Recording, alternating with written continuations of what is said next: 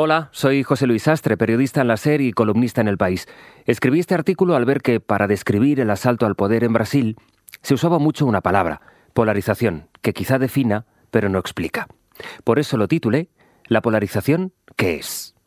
Se ha visto ya, ahora en Brasil y antes en otros capitolios, lo que había al final de las palabras, después de usarlas al tuntún y despiezarlas, después de adormilar el diccionario para que no valiera nada hablar de traición ni de golpe, lo que había era el asalto al Parlamento para imponer la democracia de unos, que son los que entienden que el poder es suyo y de nadie más. Si lo han logrado con las ideas, hasta convertirlas en su coto particular, con más razón iban a hacerlo con lo demás.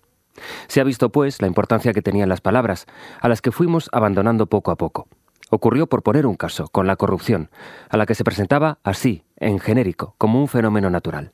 Era ese mal que nos preocupaba a los españoles, nuestro problema peor, pero se evocaba siempre en genérico. Había la corrupción igual que había la lluvia o la sequía, un fenómeno al cabo, un pecado si quieren. Y salía un político a quejarse de lo mala que es la corrupción, que había que acabar con ella y que tolerancia cero, y la presentaba como una lacra, la lacra de la corrupción, lo mismo que hay que exterminar las enfermedades y el hambre. La corrupción era en genérico porque en eso íbamos a estar todos de acuerdo, que si luego se citaba un caso te lo devolvían con otro y esto se volvía interminable.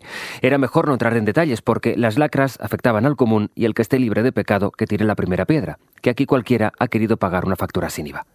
De aquellas, en parte, nació eso de que todos son iguales, aunque se parezcan en poco. Nos pasa de nuevo con otra idea socorrida y polisílaba, que es lo que tienen que ser las palabras que quieran ser algo, largas, sonoras, que llenen el aire. Nos pasa con la polarización. De hecho, anuncian un año polarizante, con la secuencia de las elecciones que nos aguarda. Polarizados están en Estados Unidos, ¿y qué es sino lo que ha sucedido en Brasil? Se da la polarización de un país lo mismo que se dan sus temperaturas. Lo que cuesta más es explicar o medir quién polariza y con qué propósito, porque la polarización tampoco es un fenómeno natural ni espontáneo. A la polarización hay que quererla, que sola no llega. La polarización es eso que se deja crecer porque moviliza o que se azuza porque atrae. Porque de hablar a los gritos y de la incapacidad para reconocer al oponente y sus victorias, hay alguien que es responsable, que le interesa y se beneficia.